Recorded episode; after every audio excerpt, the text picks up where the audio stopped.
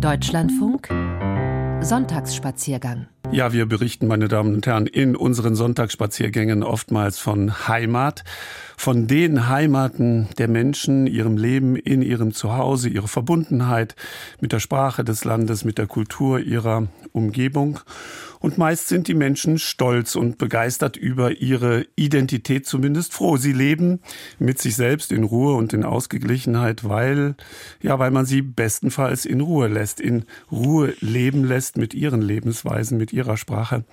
Aber das äh, war und ist nicht immer und überall so. Sie ahnen das, Sie wissen das, liebe Hörerinnen und Hörer. Manchmal Öfters wohl sogar lässt man die Leute nicht äh, in Ruhe mit ihrer Identität leben. Und so wollen wir heute ein Kapitel aufschlagen, in dem wir erfahren, wie es den Russlanddeutschen ging und heute geht, also jenen, die ihre Heimat Deutschland vor Urzeiten aufgegeben haben, nach Russland gegangen sind, dort Deutsche geblieben sind und dann und darum wird es dann gehen in meinem Gespräch mit der Autorin Irene Langemann, die heute zu Gast ist im Sonntagsspaziergang Russland-Deutsche Familiengeschichten auf der Suche nach Identität in der Fremde. Wir haben eine weitere Familiengeschichte heute in der Sendung um so 20 vor 1.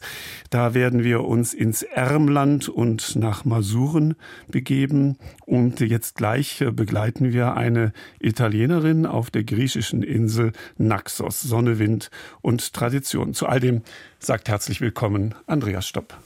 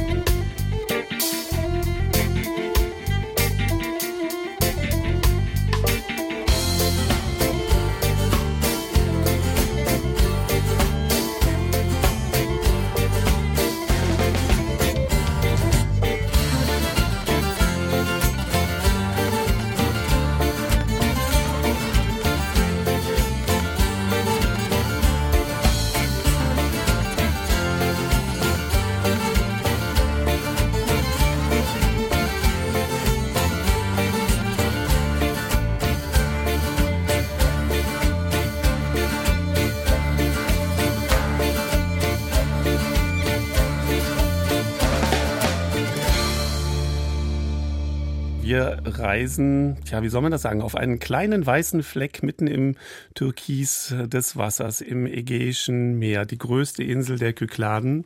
Paros liegt dicht dabei. Naxos hat es uns an, äh, angetan. Und wenn ich sage uns, dann meine ich eigentlich mehr meine Kollegin Christiana äh, Coletti. Sie ist ähm, Italienerin und äh, sie hat sich nicht zum ersten Mal auf diese griechische Insel aufgemacht. Eine ganz besondere Anziehungskraft geht für sie von diesem Eiland aus und darüber wird sie uns äh, berichten und auch über die italienischen Wurzeln, die sie eben gefunden hat auf dieser griechischen Insel Naxos. 18.000 Einwohner in etwa. Sie kennen Naxos womöglich aus der Mythologie. Zeus, der Göttervater, soll dort seine Kindheit verbracht haben und äh, Theseus auf dem Rückweg von Kreta nach Athen hat er wohl auf Naxos die kretische Königstochter Ariadne zurückgelassen. Auch davon werden wir gleich hören. Ariadne, die Göttin des Wachstums, der Vegetation als solche wird sie verehrt. Gut, wir folgen also Christiana Coletti jetzt ähm, in dieses Türkisblau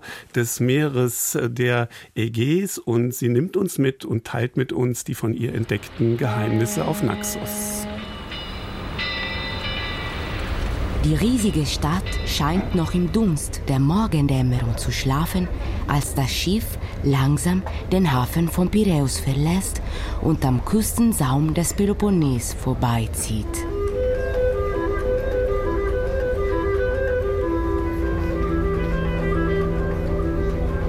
Eine fast irreale Kulisse, wie in einem Traum. Ringsherum nur tiefblaues Wasser.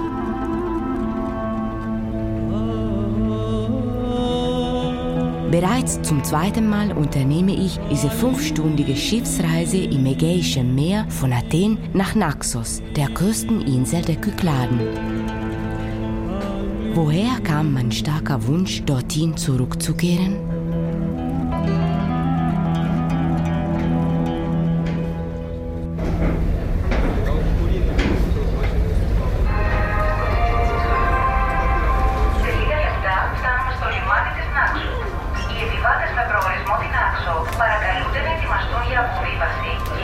Nonostante gli anni ormai trascorsi dalla prima volta che sono venuto sull'isola, ancora oggi quando lascio il porto di Paros, che è l'ultima fermata Jedes Mal, wenn die Fähre die letzte Station von Naxos verlässt, die Inselspitze umschifft und dann der Hafen von Naxos erscheint, mit dem Tor des Apollo-Tempels links, bin ich bewegt. Nach so vielen Jahren ist diese Ankunft zur Gewohnheit geworden. Aber trotzdem berührt es mich immer wieder. quello. Però, nonostante il passare degli anni, un minimo di emozione lo provo ancora oggi, arrivando sull'isola. Antonio Cortese, Professor aus Rom und Autor des Buches Conoscere Naxos, Naxos kennenlernen. Eine liebevolle Hommage an die Insel, die vor 40 Jahren zu seiner zweiten Heimat wurde. Mein Gesprächspartner ist der Reisende, der neugierig ist und nicht der oberflächliche Tourist, schreibt Cortese auf dem Umschlag. Sein Haus hat er auf einem Berghang in Form einer Windmühle gebaut, wie sie auf Naxos typisch ist. Ein zylindrischer weißer Bau aus Bruchsteinen mit Windrad und einem ganz besonderen Blick. Dunque, qui si vede la costa occidentale dell'isola, non tutta quanta, ma una buona parte, quella dove ci sono le spiagge migliori. E Von hier aus sieht man einen großen Teil der Westküste, die schönsten Strände, sogar die Nachbarinsel Paros mit dem fünf Kilometer breiten Kanal dazwischen. Es gibt viele kleine Hotels, Pensionen, Restaurants und nachts ist die ganze Küste beleuchtet. Das war aber nicht immer so. Erst in den 90er Jahren hat sich der Tourismus auf Naxos entwickelt. Die Insel hat Wasser und ist fruchtbar. Hier lebte ein Volk von Bauern fast ausschließlich von der Landwirtschaft. Früher lehnten die Einwohner den Tourismus fast ab. Wie Antonio mir erklärt, lief bis vor einigen Jahrzehnten auch der Verkauf von Marmor und Schmirgel noch ganz gut. Keiner erwartete also Touristen auf Naxos. Dennoch landeten schon in den 70er Jahren einige Hippies und Backpackers auf der Insel. Die kulturelle Spaltung zwischen Einheimischen und Fremden war damals sehr stark. Le dicevo che mi colpiva per esempio all'inizio, ormai sono tanti anni fa, che le donne dei villaggi dell'interno dell'isola quando venivano al mare a fare il bagno... Was mich vor 40 Jahren sehr beeindruckte, waren die bis zu den Füßen schwarz gekleideten Frauen aus dem Inneren der Insel. C'erano alcuni nudisti Sie kamen zum Strand und trafen dort auf einige wenige Ausländer. Manchmal handelte es sich sogar um Nudisten. Das war ein riesiger Skandal. Sofort wurde die Polizei gerufen. Die Nackten flüchteten ins Wasser. Ich erinnere mich, wie Polizisten am Strand warteten, bis die unbekleideten Ausländer herauskamen. Sie wurden festgehalten, aber natürlich bald wieder freigelassen.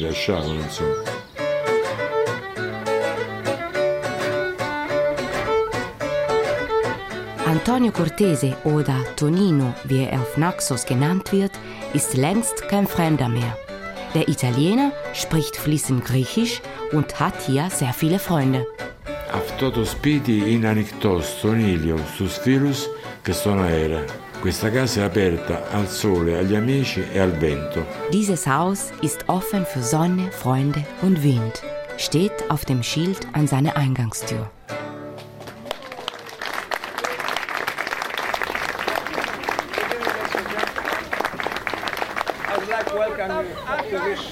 Sunset concert of the Domus Festival tonight. My aim is make you feel the atmosphere of a traditional Naxiotico panigiri.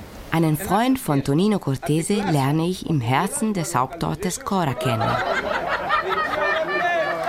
Wie an fast jedem Abend präsentiert Nikos Karavias ein Konzert im Innenhof seines Palazzo, einem der ältesten und schönsten Bauten der Castro genannten venezianischen Burg. Ich spreche Italienisch unter anderem, weil wir an die Herkunft unserer Familie anknüpfen wollen. Zu Hause redeten wir nicht Griechisch miteinander, sondern Französisch, aber auch Italienisch. Mit vollem Namen heißt er in der Tat Nicolaus Michel Laurent Caravias della Rocca Barozzi. Origine della famiglia della mia mamma è bis. A parte del mio nonno è una famiglia francese.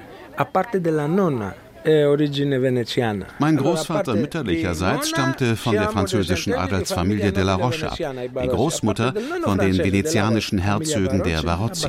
Unmittelbar nach der Rückkehr vom vierten Kreuzzug in den Jahren 1202 bis 1204 setzten sich die Barozzis in der Ägäis fest und eroberten die Insel Santorini. Gleichzeitig fiel Naxos unter die Herrschaft einer der ältesten Familien Venedigs, der Sanudo, die sich nach und nach das ganze ganze Archipel der Kykladen unterwarfen. Mehr als drei Jahrhunderte regierten die Venezianer auf Naxos. Sie bauten Burgen und Wohntürme, sogenannte Pirgos, als Schutz vor Piraten, einige Kirchen und sogar eine katholische Kathedrale. Auch während der späteren türkischen Besatzung blieben sie weiter auf der Insel und hielten an der eigenen Kultur und Religion fest. Heute, 800 Jahre später, erzählt einer ihrer Nachfahren so lebendig von jener Zeit, als hätte er sie selbst miterlebt. Sanudos voleva avere tutte le Cicladi sotto suo controllo, se volete. Per esempio ha mandato due galere e hanno preso prigioniero il capo dei Barocci dal Santorino e l'hanno messo nella galera qui. Marco Sanudo hatte präzise Herrschaftspläne. Deswegen ließ er seinen vermeintlichen Konkurrenten Barozzi ins Gefängnis einsperren, wurde aber auf Befehl Venedigs gezwungen, Barozzi wieder freizulassen und sich öffentlich bei ihm zu entschuldigen, was er am Anfang nicht machen wollte. Mich entschuldigen? Niemals. Das wäre ein Schlag für meinen Stolz. Tat er schließlich doch. Er küsste Barozzi zur Versöhnung und bat ihn auf dem Platz vor der Kirche um Verzeihung. Πάμε για τα πούλμαν, θα γίνουμε κι εμείς αρχαίοι.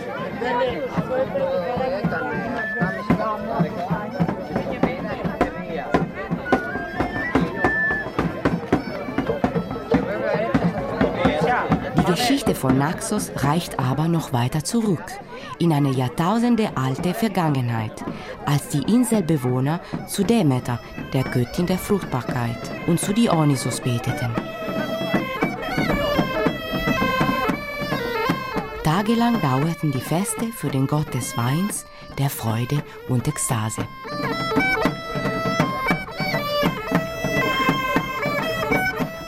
Eine unerwartete Versammlung vor den Ruinen des Demeter-Tempels, der in einem fruchtbaren Tal der Tragea-Hochebene fern vom betriebsamen Küstenverkehr liegt.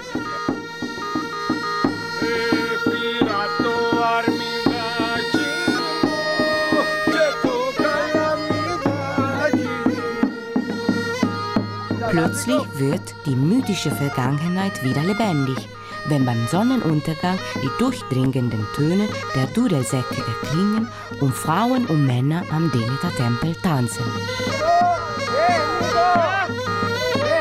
Kein Ereignis für neugierige Touristen. Außer mir ist kein Fremder dabei. Das Fest gehört den Griechen und Griechinnen, die sich von den Klängen der traditionellen Kykladenmusik in eine besondere Stimmung versetzen lassen. Για μένα αυτή η μουσική είναι το παν.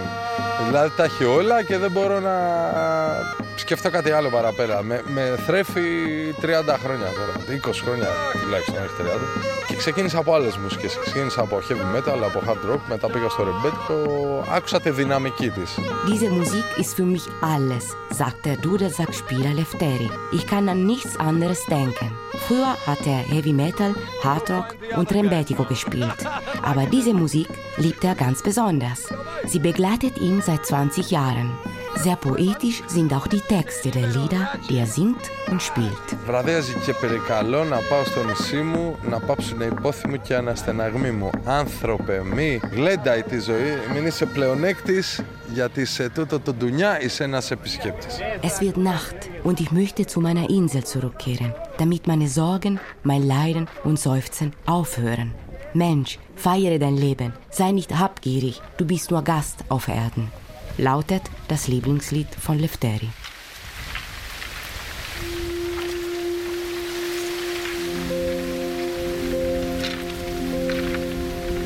Wer weiß, ob sich auch Ariadne, die Tochter des Königs Minos von Kreta, nach ihrer Insel sehnte, als Theseus sie hier auf Naxos verließ. Wie die Sage erzählt, hatte sich Ariadne in Theseus verliebt als der junge Grieche nach Kreta gekommen war, um den Minotaurus zu besiegen. Σε αυτό το σημείο, σύμφωνα, με την παράδοση, σύμφωνα με την παράδοση, κατέληξε στην Αριάδη και από εδώ μετά την απολυθία αναλυτικότερα στις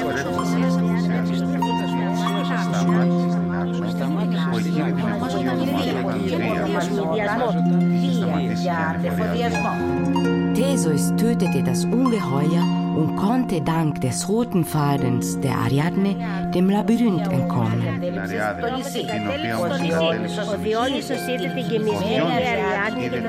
In Begleitung der Geliebten flüchtete Theseus übers Meer Richtung Athen, ließ aber Ariadne auf Naxos zurück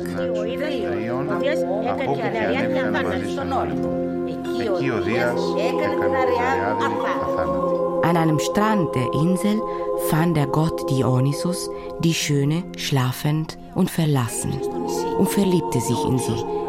Eines Nachts brachte er Ariadne auf den Berg Trion.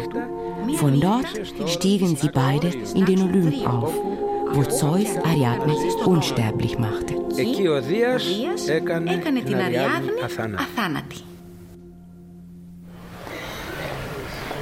Questa è casa loro.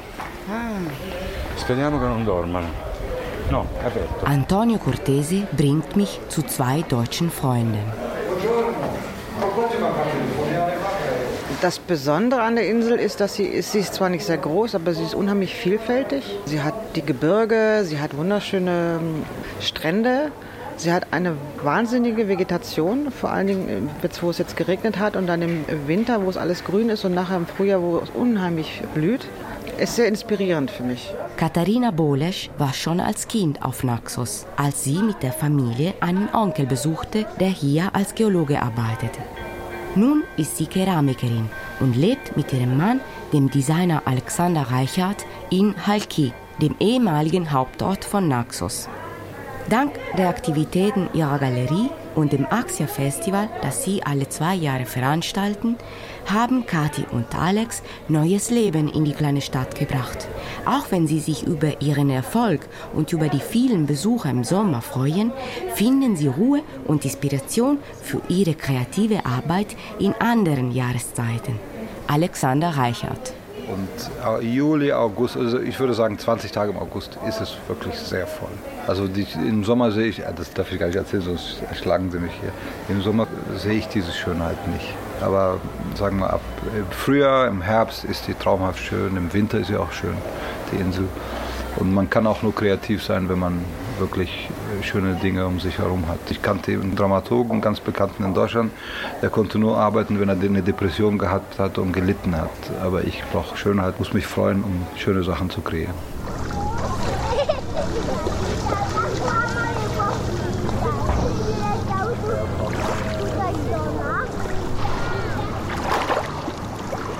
Von dieser besonders inspirierenden Stimmung erzählt mir auch Maria Manola, eine Freundin aus Naxos. Liebe Christiana, so fängt ihr Brief an. Im Winter, wenn alle Touristen weg sind, habe ich wieder Zeit für mich. Ich besuche Freunde und tue Dinge, für die es im Sommer keine Zeit gibt. Αυτό κάνω σχεδόν κάθε μέρα. Περπατάω δίπλα στη θάλασσα του Αγιώργη, η οποία βρίσκεται μέσα στη χώρα της Νάξου. Oft scheint die Sonne und ich mache jeden Tag lange Spaziergänge am St. Georgios-Strand. Ich sammle Muscheln. Das ist beruhigend. Im Winter feiern wir auch den Karneval, ein Fest, das sich aus dem alten Dionysos-Kult entwickelt hat. Alle in der Chora und in den Dörfern ziehen traditionelle Trachten an. Damit halten wir unsere Bräuche lebendig. Aber Naxos ist für mich im ganzen Jahr schön.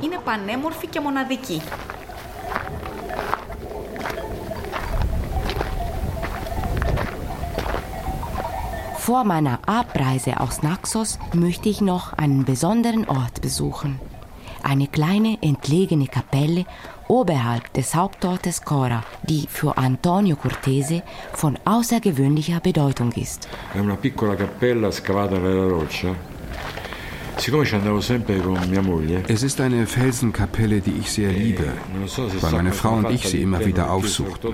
Es war vor 40 Jahren. Ich hatte meine Frau, eine Griechin in Rom, kennengelernt und mich auf den ersten Blick in sie verliebt. Ich kam nach Naxos, um sie zu heiraten. Kurze Zeit danach starb sie. Zur Erinnerung an sie beauftragte ich einen Künstler, auf der Holzwand, die wie in allen orthodoxen Kirchen den Altarraum abtrennt, einen Engel zu malen, mit einer Widmung an meine Frau. Diese Kapelle besuche ich immer wieder, weil sie mich an unsere gemeinsamen Spaziergänge erinnert.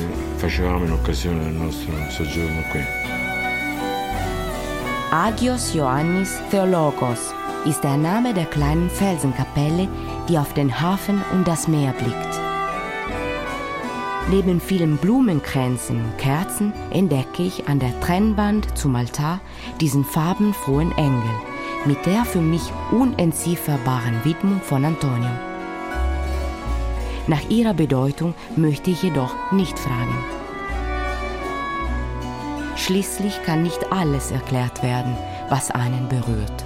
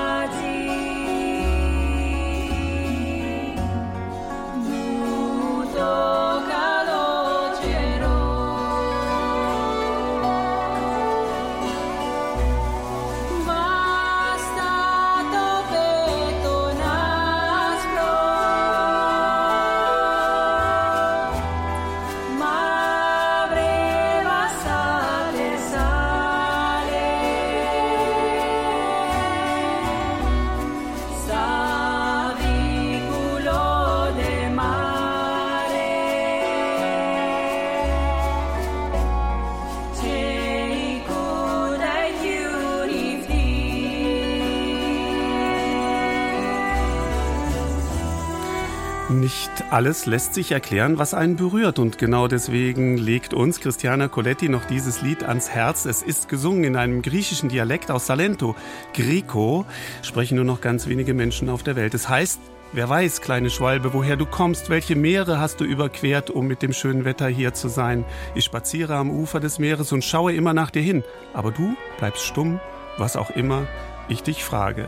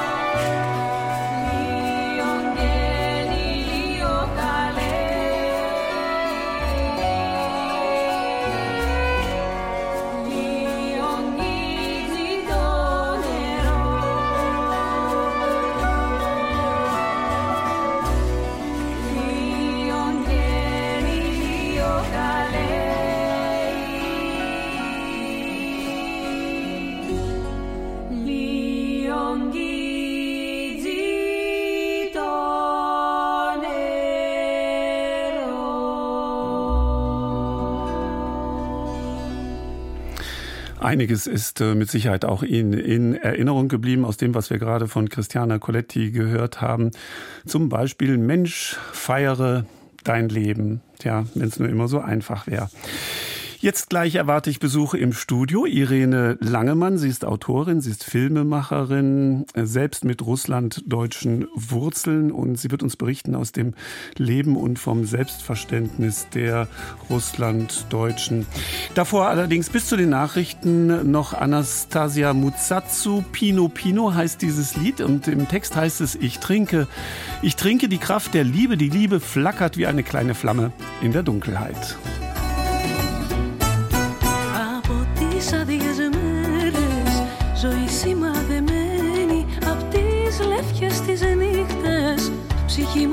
Μου διψασμένη Πίνω, πίνω απ' τους χυμούς σου φως μου λύνω. Το ένιγμα του κόσμου λύνω. Το ένιγμα του κόσμου. Πίνω, πίνω απ' τους χυμούς σου φως μου λύνω. Το ένιγμα του κόσμου λύνω. Το ένιγμα του κόσμου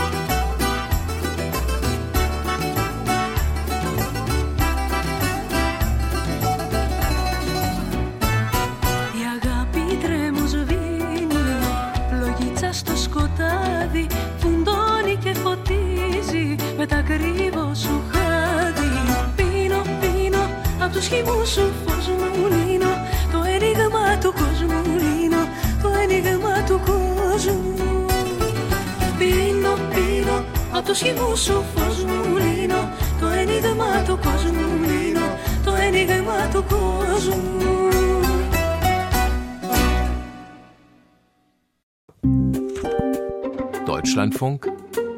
Sonntagsspaziergang mit einem Blick in die Geschichte und doch gleichzeitig mit einem Blick in die Gegenwart. Meine Damen und Herren, Andrea Stopp begrüßt Sie zum zweiten Teil des Sonntagsspaziergangs und ich habe Besuch im Studio bekommen. Es ist Irene Langemann. Guten Morgen, Frau Langemann. Guten Morgen. Irene Langemann ist, ich habe das gerade schon angedeutet, sie ist vieles, sie ist Autorin, sie ist Filmemacherin. Ähm, wir haben äh, schon das ein oder andere Mal auch miteinander reden können und sie hat vor kurzer Zeit ein Buch ähm, geschrieben, welches den Titel trägt Das Gedächtnis der Töchter. Frau Langemann, worum geht es in diesem Buch? Ja, das ist mein erster Roman und es geht in dem Buch um sechs Generationen deutscher Einwanderer in Russland und in der Sowjetunion. Und die Zeitspanne umfasst die Zeit vom ausgehenden 18. Jahrhundert in Westpreußen bis zu den 1970er Jahren in der Sowjetunion. Die Geschichte wird aus der Perspektive, aus der Sicht von Frauen und Mädchen erzählt. Äh, und ähm, das Buch, der rote Faden, der Leitfaden des Buches ist die Suche nach Identität in der Fremde. Mhm. Und Sie selbst, Frau Langemann, kommen Sie auch vor, beziehungsweise Ihre Familie? Also der Roman ist nicht rein autobiografisch. Es gibt Strecken, bei, mhm. Strecken die autobiografisch sind. Äh, er ist angelehnt an meine Familiengeschichte, aber es ist ein autofiktionaler Roman. Ähm, die Figur ähm, also die Figur von Anna ist eine der Hauptfiguren im Roman. Mhm. Sie ist sehr ähnlich, meiner Mutter sehr ähnlich, die viele Erinnerungen aus ähm, der Kriegszeit an mich weitergegeben hat. Mhm. Und das wollte ich unbedingt auch äh, literarisch äh, mhm. zu Wort bringen. Haben Sie den Eindruck, ähm, Frau Langemann, dass äh, wir hier in Deutschland zu wenig sprechen über das Schicksal der Russlanddeutschen, uns zu wenig und zu selten beschäftigen mit diesem doch unglaublichen großen Thema, was nicht nur viele Verwerfungen, sondern auch äh, bis in die Persönlichkeiten hinein für ziemlich viel Elend auch gesorgt hat. Ich äh, lebe seit 33 Jahren in Deutschland und ich muss immer wieder leider feststellen, dass es immer noch ein großes Unwissen gibt. Es, äh, man weiß sehr wenig über das tragische Schicksal der Russlanddeutschen vor allem. Mhm. Und ähm, das war auch eine Motivation für mich, dieses Buch zu schreiben, weil ich möchte, dass, darüber, dass das bekannt wird. Und vielleicht ähm, erzähle ich ein bisschen, wie, ich, wie, ich, wie dieser Weg überhaupt angefangen hat. Also ich bin sehr... Mhm. Machen wir das vielleicht, Frau Langemann, äh, gleich dann. Äh, aber genau das, was Sie gerade gesagt haben, das ist auch unsere Ambition, dass wir ein wenig hinaustragen wollen. Was sind eigentlich die Russlanddeutschen? Ja. Was verbirgt sich dahinter? Und wo sind Sie auf der Suche nach ihrer Identität? Sie selbst sind wo geboren, Frau Langemann? Ich bin in einer Kleinstadt Isilko Baku im Gebiet Oms geboren. Das ist Westsibirien an der Grenze zu Kasachstan. Mhm. Und sind hierher nach Deutschland wann gekommen? 1990 bin ich mit meiner Familie nach Deutschland gekommen. Irene Langemann, Autorin, Das Gedächtnis der Töchter, so heißt ihr Roman, Friedenauer Presse, das ist der Verlag, in dem er erschienen ist. Der ähm, österreichisch-deutsche Komponist Johann Strauss, also Johann Strauss Sohn, hat eine enge Beziehung zu Russland und er führte ähm, dort oft seine Werke auf. Ende des 19. Jahrhunderts war er auf Einladung der Damen der Gesellschaft des Roten Kreuzes in St. Petersburg. Und das Stück, das wir jetzt hören würden, werden, das wurde dort 1886 in der Manege des Garde-Reiter-Regiments uraufgeführt. Wir hören das estnische Sinfonieorchester.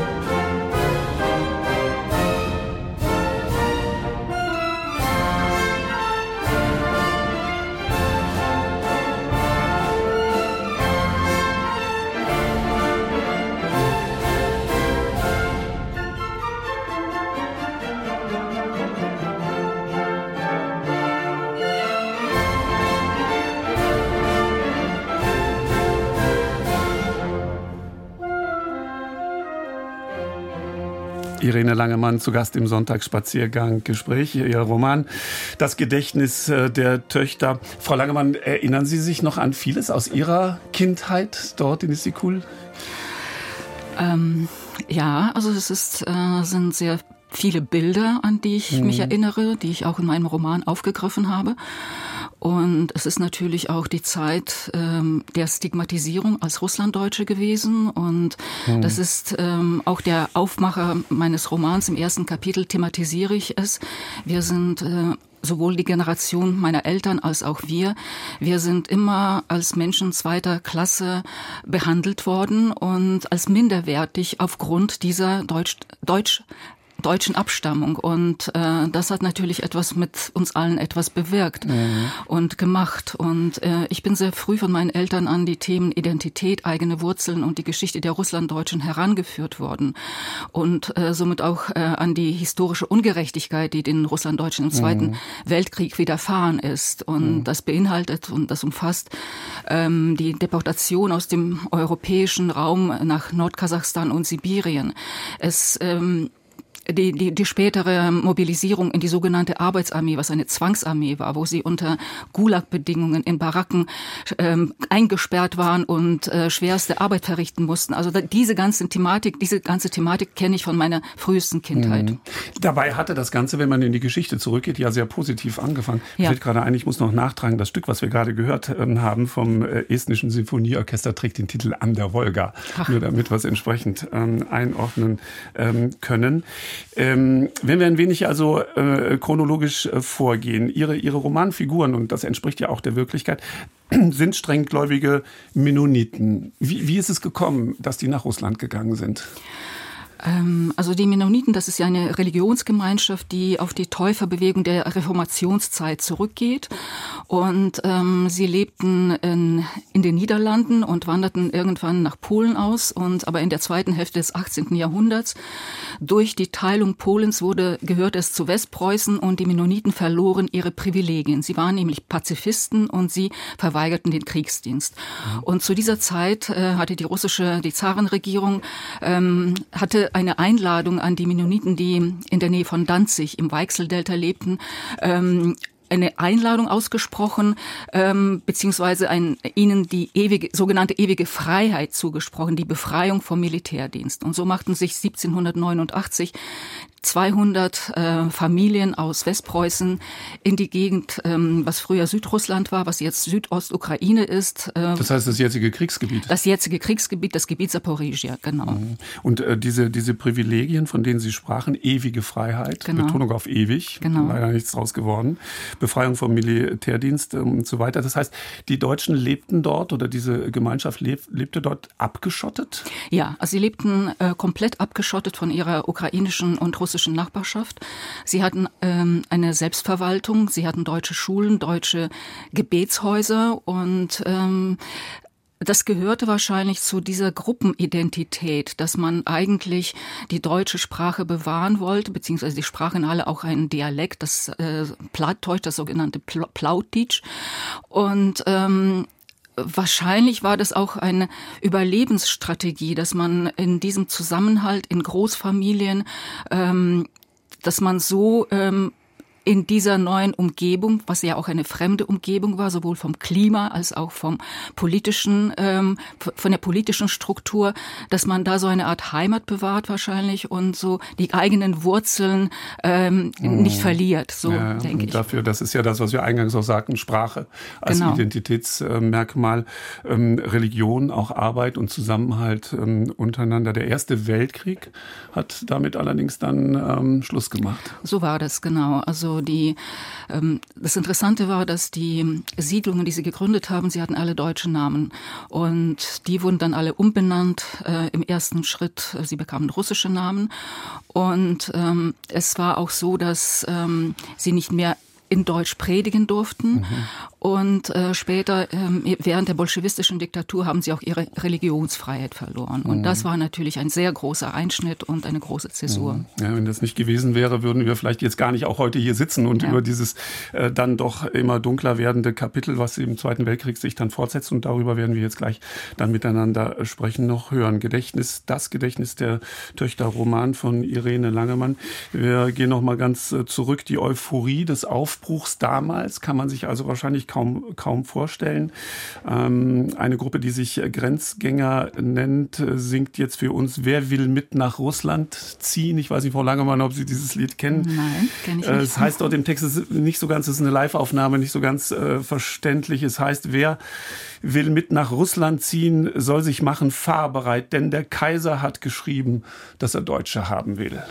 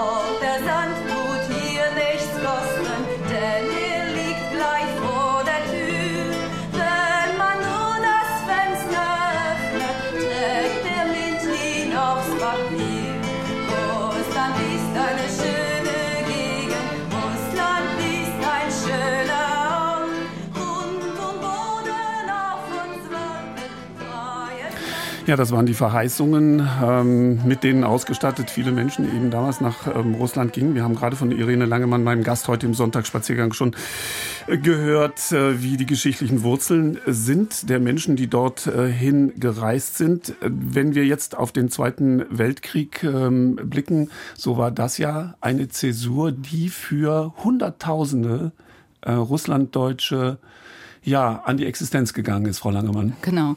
Also unmittelbar nach dem äh, deutschen Angriff begann so die Zwangsumsiedlung, die Deportation von allen Russlanddeutschen aus dem europäischen Teil der Sowjetunion. Das waren ungefähr 900.000 Menschen, die nach Kasachstan und Sibirien deportiert worden sind.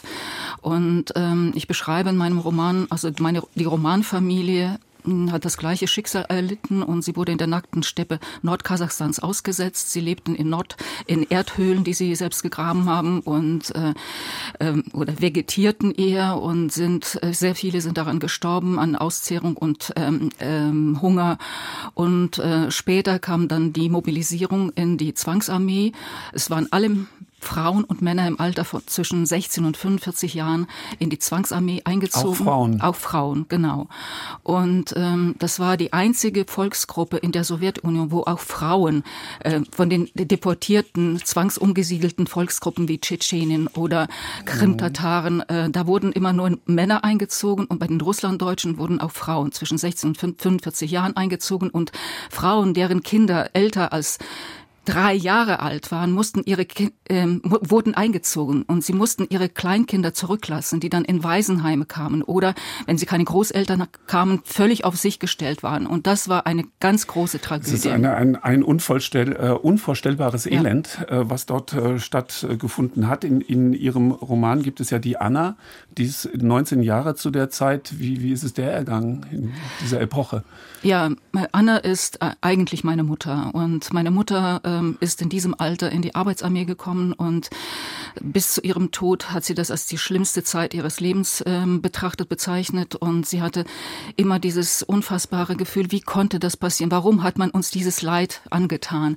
Ähm, also unschuldige Menschen wurden wie Verbrecher behandelt. Unschuldige Menschen mussten unter Sklavenbedingungen, unter Gulagbedingungen äh, als Holzfäller ähm, und äh, oder in Munitionsfabriken arbeiten und äh, auch Jahre nach dem Krieg äh, wurden sie nicht entlassen und später nach dem Krieg durften sie nicht zurück in ihre die Vertrieben durften nicht zurück in ihre Wohnorte zurückkehren. Sie waren auch der Sprache beraubt, weil es keine deutschen Schulen mehr gab und äh, sie hatten überhaupt keine Bildungsmöglichkeiten auch in der Sowjetunion, weil sie in diesen Orten lebten, wo es nichts gab. Hm. Wie, wie, wie muss man sich das vorstellen? Und ich glaube, es ist für uns, die wir jetzt ähm, auch hier entweder ähm, an den Radioapparaten das hören, was sie uns berichten, ähm, wie muss man sich das vorstellen, wenn, wenn dem Menschen der komplette persönliche und gesellschaftliche Lebensraum genommen wird?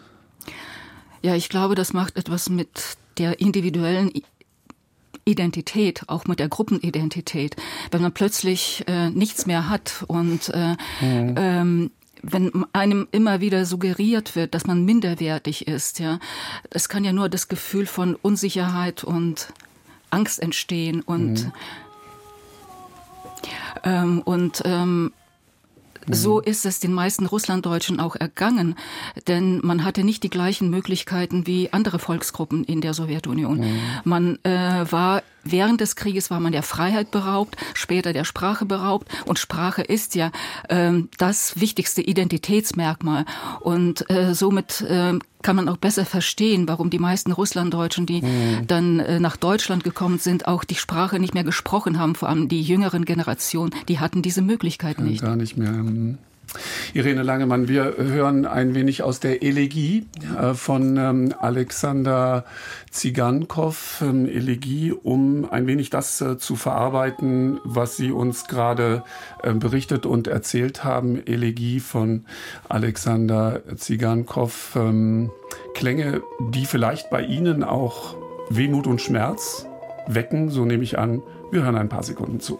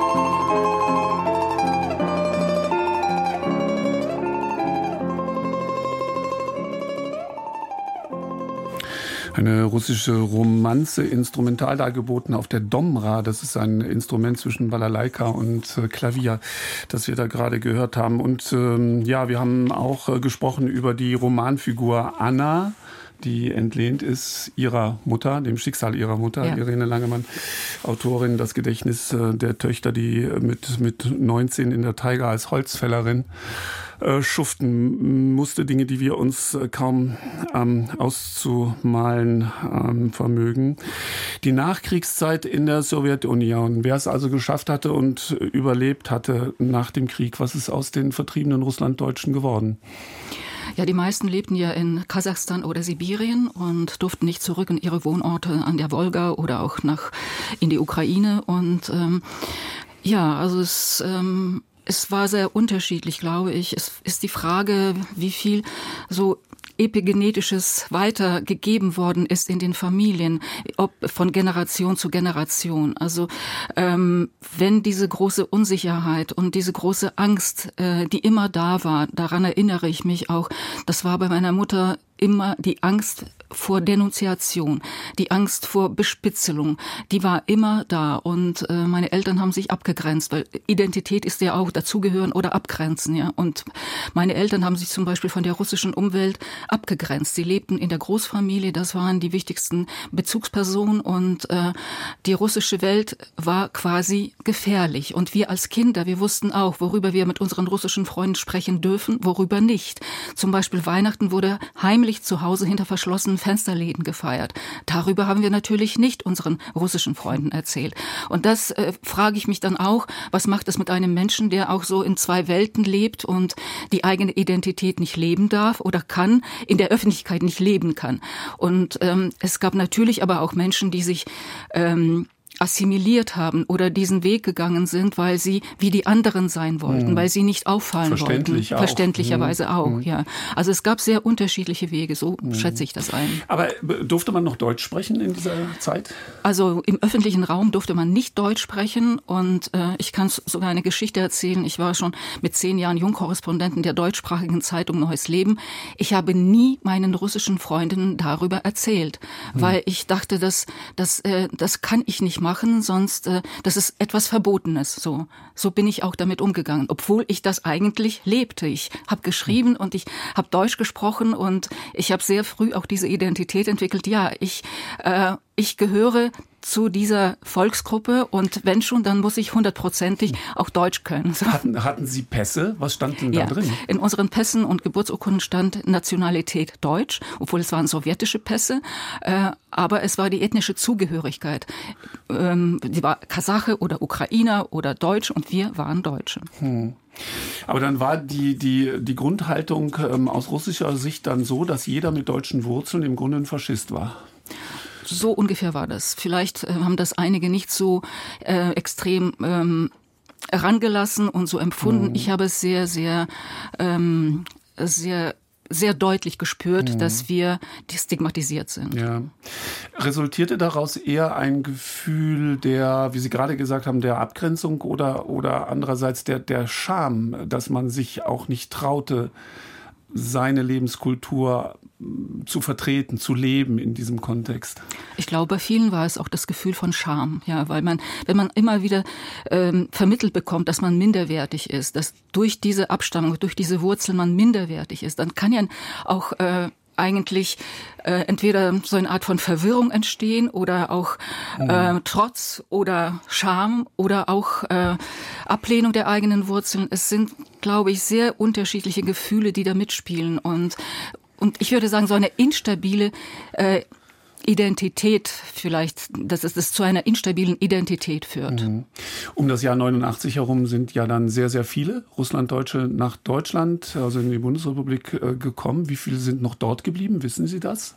Wie viele da noch in Russland sind oder sind die meisten dann letztendlich in die sogenannte alte Heimat wieder zurückgekommen? Also ich kann Ihnen die Zahlen nicht nennen, das weiß ich nicht so genau. Es leben noch viele in der Altai-Region in Sibirien. Es leben auch äh, äh, Russland oder wie es besser gesagt äh, wahrscheinlich äh, Deutsche in Deutschstämmige in Kasachstan. Ja. Dieser Begriff Russlanddeutsche, der ist aus meiner Seite, äh, Sicht auch nicht mehr zeitgemäß, weil das war der Begriff, der in der Zarenzeit entstanden ist und jetzt wie mhm. nennt man die Menschen, die in Kasachstan mhm. sind, also oder Menschen, die jetzt seit vielen Jahrzehnten schon in Deutschland leben. Wie lange bleibt man Russlanddeutsch? Wann hört das ja, auf? Frau Langemann, wie lange bleibt man? Wie lange bleibt man so? Sie haben zehn Jahre an diesem Roman, der ja. Hier vorliegt, gearbeitet. Ähm, was war da die Motivation? Natürlich ein wenig Familiengeschichte aufarbeiten, unter anderem. Für mich war das die wichtigste Motivation, die, das tragische Schicksal meiner Großmutter mhm. nach der Deportation nach Kasachstan. Diese Geschichte wollte ich unbedingt erzählen. Und ähm, ich fühlte mich fast so verpflichtet, dass ich diese Geschichte erzählen muss. Vor allem, weil immer wieder so die Vergleiche kommen. Also wenn in Russland was passiert, ähm, sagen mir oft sogar gebildete Menschen, ja, Irene, du als Russen, wie siehst du diese Entwicklung? Hm. Und da muss ich sagen, dass, da habe ich kein Verständnis dafür. Und das war für mich auch eine Motivation, äh, dass es zu einem öffentlichen Diskurs kommt, dass es die Augen öffnet und den Blick verändert. Mhm. Wenn man damit konfrontiert wird mit einem solchen Satz, du als Russin, ähm, ich glaube, das kann dann ja nicht unwidersprochen auch so stehen bleiben. Ich, wieder, ich widerspreche sofort und immer mhm. und versuche es immer, so die mhm. aufklärerische Arbeit zu machen. Aber ich hoffe, dass jetzt auch mit meinem Buch mhm. ich vielleicht einen Schritt weitergekommen bin. Sind Sie noch vernetzt unter denen Ihrer Generation, äh, die aus Russland dann nach Deutschland gekommen sind? Oder werden sich diese, wie soll man sagen, diese Gemeinsamkeiten auch verlaufen und nivellieren in dem Maße, wo eben diese Volksgruppen auch assimiliert werden in die bundesdeutsche Gesellschaft? also ich bin natürlich vernetzt mit meiner Familie, mit, mit mhm. meiner Großfamilie und meinen Cousinen und Cousins. Ähm, ich, dadurch, dass ich äh, gleich am Anfang äh, in Deutschland, ich habe angefangen als Redakteurin bei der Deutschen Welle zu arbeiten und ich lebte sofort in, in einem deutschen, einheimischen, ja. biodeutschen Milieu, ja. Und deswegen habe ich jetzt nicht so direkt viele Kontakte zu Russlanddeutschen. Aber jetzt durch das Buch und durch die Lesungen komme ich wieder in Gespräche und Diskussionen und äh, da ähm, merke ich, dass natürlich es sehr unterschiedliche Wege gibt, wie die Menschen sich entwickeln und welche hm. Wege sie gegangen sind. Und aber die meisten Russlanddeutschen sind gut integriert, das muss man ja. sagen. Aber diese, diese, wie soll man sagen, die emotionale Gegenwärtigkeit des Krieges, ähm, des, des äh, Krieges in der Ukraine, ähm, hat bei Ihnen ja aber auch bewirkt, dass Sie das ein oder andere Kapitel nochmal überarbeitet haben. Genau, also ähm, das Lektorat begann äh, im Frühjahr äh, 2022 und das war äh, der U Krieg in der Ukraine war omnipräsent und äh, ich hatte so das merkwürdige Gefühl plötzlich, dass die Vergangenheit in der Gegenwart angekommen ist, weil die Romanfiguren genau in der Gegend lebten, wo auch, auch meine Vorfahren, wo jetzt mhm. bis jetzt die schlimmsten Kriege toben. Und ich habe mit meiner wunderbaren Lektorin Angelika Klammer, wir saßen und guckten uns äh, an uns und wir sagten uns, es muss noch was geändert werden. Alles, was harmlos oder niedlich ist, muss raus. Es muss, ähm, ich habe so eine sprachliche Reduktion gemacht. Also manchmal ist es so wie eine Staccato-Sprache, die mehr dem Krieg entspricht. Und auch dieses Emotionale, dieses, dieses Entsetzen, dieses innere Entsetzen, was man hatte, dass der Krieg ganz nah ist, das hat dann auch ähm, ähm, dazu gebracht, dass ich auf der sprachlichen Ebene einiges verändert habe oder präzisiert habe oder vertieft habe. Mhm. Das ist wirklich durch den Krieg entstanden. Mhm. Irene Langemann, ich glaube, ab diesem Moment muss man es einfach lesen. Ich hoffe es, ja. Roman Das Gedächtnis der Töchter. Ich sage es nochmal, eine Chronik einer deutschen Familie, die versucht, im krisengebeutelten Russland Wurzeln zu schlagen. Es ist ein bewegender Roman über die Suche nach Identität. Wir haben das oftmals ähm, jetzt auch schon angesprochen, in der Fremde und über die vielen Facetten von Einsamkeit. Ja aber vielleicht auch immer wieder über die neu aufkeimende Kraft. Genau, die aufkeimende Kraft, diese Einsamkeit zu überwinden und neue Kraft im Leben zu finden.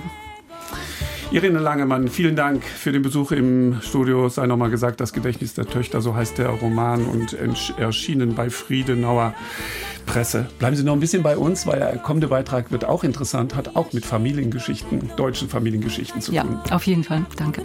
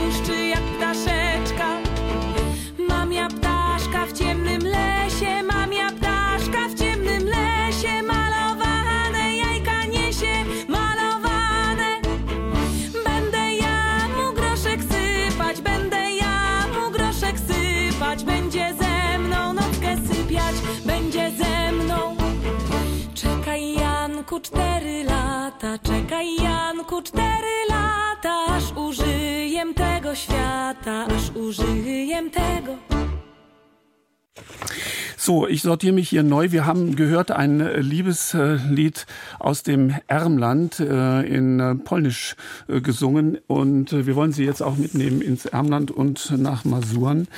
Mein Kollege Dieter Jant hatte mir vor kurzem erzählt, dass er sich eben dort auf die Spuren seines Vaters begeben hat in Masuren. Eben er hat dort allerhand Aufnahmen gemacht und Menschen getroffen und ich schlage vor, dass wir ihm zuhören und Sie werden gleich auch dann merken, es geht natürlich auch da wieder um die Wunden der Seele, aber es geht auch um die Schönheiten der Natur, um kristallklare Seen und um vergessene Inseln.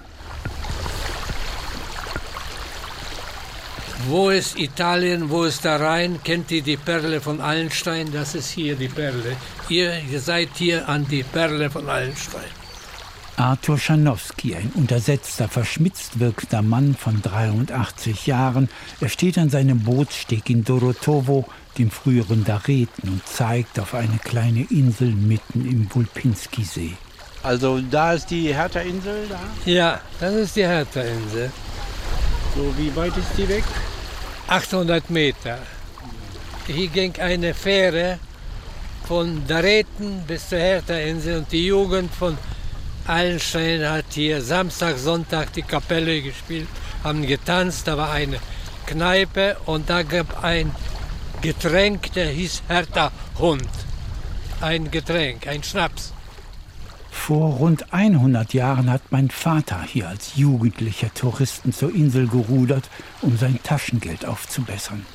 Wenn er die kristallklaren Seen und dunklen Wälder erwähnte, dann glänzten seine Augen wie das Wasser, in dem sich die blauen Himmel mit ihren kleinen weißen Wolken wie Inseln spiegeln. Die Hertha-Insel ist fast kreisrund und misst ca. 200 mal 200 Meter. Der damalige Bürgermeister Robert Rogalla hatte damals genau dort ein Tanzlokal eröffnet. Einmal kam eine junge Dame mit 18 oder 19 Jahre hier, nicht? Und das war auch eine, der Gralla hatte gehabt, der hatte eine Kneipe in Allenstein gehabt und hier eine Kneipe. Und das war Ur-Urenkelkind, kam sie hier das besuchen. Nicht? Und da fuhr sie, wollte auch, so wie ihr, dann die Spuren von seiner Angehörigen vorfahren. Ne?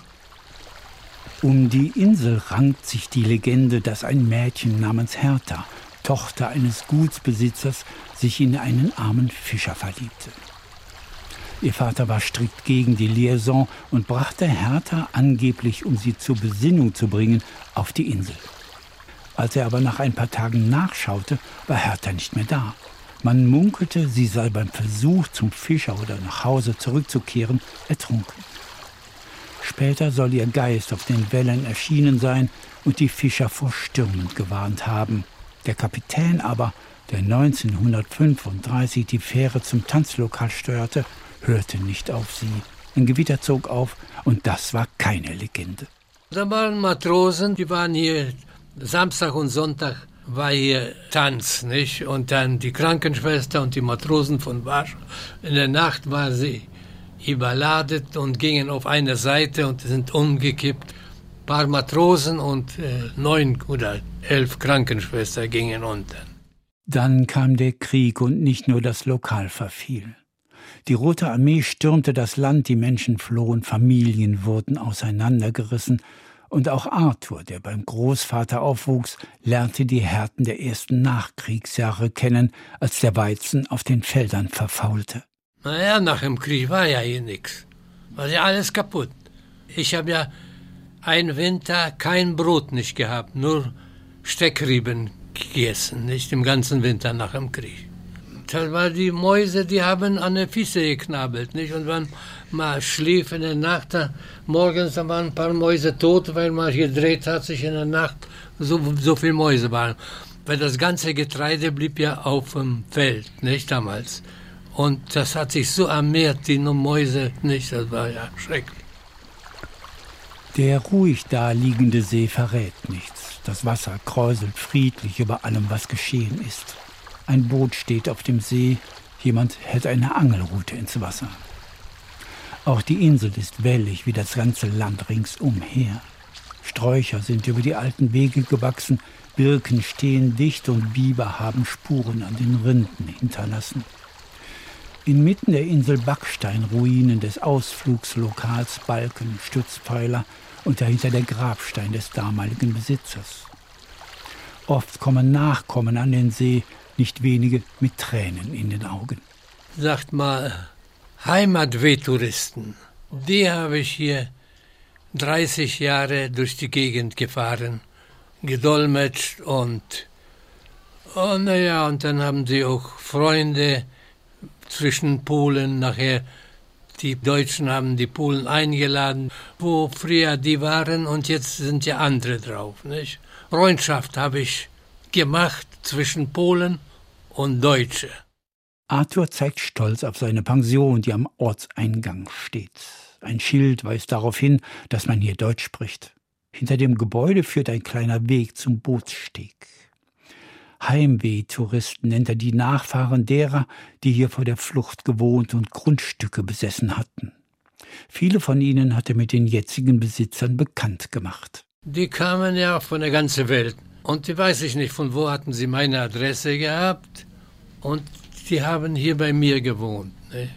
Und dann fuhr ich mit die Leute zu dem Bauhof, wo sie da geboren waren. Nicht? Haben die alles sich erkundigt, wie das passiert ist und wer die jetzt wohnte, haben sich alles angeguckt. Nicht? Und zwei Jahre schrieb sie Briefe, hat so gefallen hier. Sie konnte sich nicht trennen von hier, da war sie nach so vielen Jahren das erste Mal. Dareten heißt nun Dorotowo und ist ein touristischer Geheimtipp. Die Hotels, Gast- und Gemeindehäuser sind neu erbaut und weiß mit roten Dächern. Arthur kann sich heute in seiner Gartenlaube entspannt zurücklehnen. Er hat es geschafft. Er winkt uns zum Abschied zu und ich frage mich, was mich hierher gezogen hat.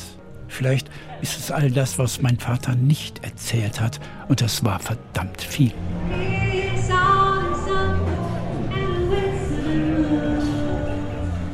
Olsztyn, das damalige Allenstein, schmale bunte Häuser in der Fußgängerzone, die alle plätschert spielerisch unterhalb der Altstadt daher, daneben eine Konzertbühne, wie überhaupt Musik in der Stadt immer präsent ist, von den Cafés in diversen Jazzkneipen.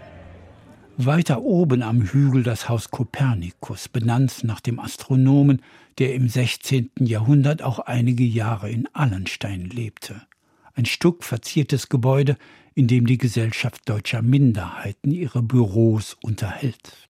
Ich bin immer unterwegs. Ich mache manchmal sechs, sieben, acht Kilometer so jeden dritten Tag da im Wald. Naja, ich sag auch, ich brauche keine Tabletten, nichts. Elisabeth Schikorski, eine aufrecht sitzende Frau in weißer Bluse. Sie ist Mitte 80. Eine Freundin hockt im blau geblümten Kleid würdevoll am Fenster. Ich möchte mich vorstellen, Rosemaria Angrig in Allenstein, 1939 geboren. Ungefähr 600 Menschen sind noch im Verein mehr oder weniger aktiv. Man singt gemeinsam im Chor, die Seniorinnen treffen sich zum Nähkurs und dann wird geplaudert mit der typischen Verniedlichungsform Wasschen und Wiechen. Nach Deutschland würden die beiden auf keinen Fall ziehen wollen. Fast alle dachten damals darüber nach, ob sie nicht doch übersiedeln sollten. Der reiche Westen lockte. Elisabeth Sikorski fasste sich ein Herz und fuhr zum ersten Mal ins Ruhrgebiet zu Verwandten. Das war ja schon nach dem 72. Und nachdem fuhr ich nach zwei Jahren wieder und noch einmal, noch einmal und dann der Mann fuhr. Ich sag, guck auch du, ob wir möchten. Und dann hat uns eine die Einladung geschickt auf immer da nach Deutschland, die Reise bezahlt. Und dann sagte ich zu meinem Mann, fahr du und guck. Ich will nicht alleine das entscheiden, dass wir fahren nach Deutschland. Und der fuhr auch, sagte nie im Leben. ich war schon verheiratet, wir haben schon gebaut und mein Mann sagt, hier ist meine Erde, hier bleibe ich und hier ist meine Mutter und wir bleiben hier. Und meine Mutter hat gesagt, da wo ihr Kinder, da auch ich. Punkt. Da gab's kein Vertun und warum auch, wo die Seen so klar, die Wälder so tief und die Himmel sich so weit und blau über das Land legen, das sich zig Kilometer weiter zieht bis hin nach Lück, der Hauptstadt von Masuren, oder Euk, wie sie auf Polnisch heißt. Wir haben einmal im Monat, letzte Sonntag, Versammlung. Irene Schubster, Leiterin der Gesellschaft der deutschen Minderheit Masuren, eine weißhaarige Frau Anfang 70. Der Verein nutzt seit Jahren die Räumlichkeiten des Wasserturms am Ende der Altstadt von Lück als Museum. Ein Backsteinbau im neugotischen Stil. Oben sind schmale Fenster mit Stuckornamenten eingelassen. Im Erdgeschoss hängen Devotionalien und Fotografien an den Wänden. Große schwarze Bücher liegen in den Schränken gestapelt. Ein Akkordeon steht auf einer schmalen Bank. Musik? Ja. Ach, Sie können spielen. Na schön, machen wir. Wollen spielen?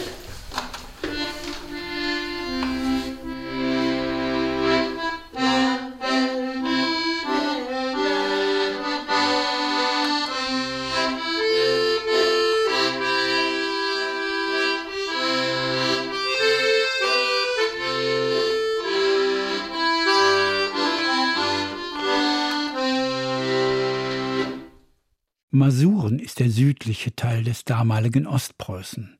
Nach dem Zweiten Weltkrieg wurde Ermland-Masuren Polen zugeschlagen, während die Gegend um Königsberg seit damals Kaliningrad heißt, eine Enklave Russlands. In der ersten Etage des Wasserturms reihen sich die Antiquitäten aneinander.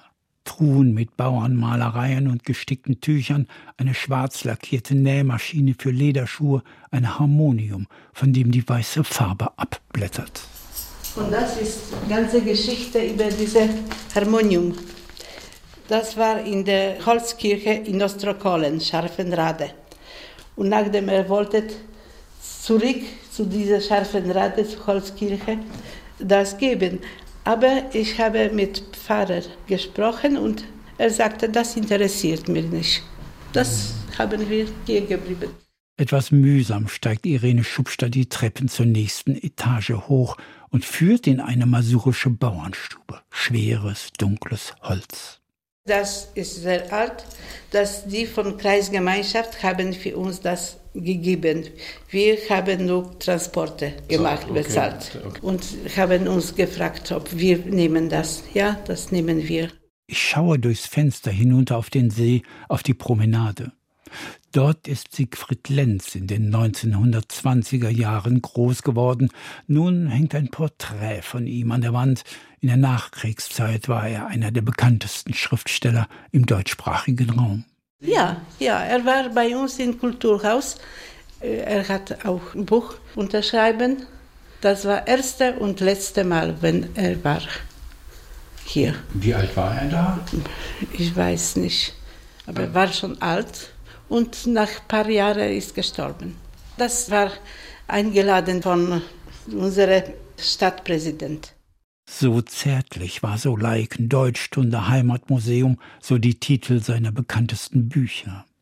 Der Roman Heimatmuseum löste bei den ostpreußischen vertriebenen Verbänden Empörung aus, weil Siegfried Lenz darin die Machtansprüche vor allem von Deutschen auf das Land kritisch betrachtete. 2011 wurde Siegfried Lenz zum Ehrenbürger der Stadt ernannt. Unten rollt der erwartete Reisebus im Schritttempo auf das Gelände. Es wird Zeit, sich zu kümmern. Wer hat an einem masurischen Museum eigentlich Interesse? Nachfahren damals geflohener Masuren? Ich kann nicht sagen, dass so viele, immer weniger. Die Ostpreußen? Die, welche hier waren, sind auch gestorben. Nee, die kommen von Westdeutschland, die Eltern waren Ostpreußen, kommen dann hier nicht. Einige kommen, aber nicht viel. Früher war mehr. Irena und ihre Freundin Tatjana eilen in die Küche, um die Gäste mit Kaffee und Gebäck zu bewirten. Das geht zackig. Sie unterhalten sich dabei auf Polnisch miteinander. Die Touristen verteilen sich auf die Holzstühle im Garten. Die meisten sind Polen oder Litauer. Die Grenze nach Belarus, Kaliningrad und Litauen ist kaum 50 Kilometer entfernt. Oft kommen auch Masuren aus der Gegend. Sie wollen wissen, wie ihre Vorfahren gelebt haben. Insgesamt rechnet man mit noch rund 10.000 Deutschstämmigen in Ermland-Masuren.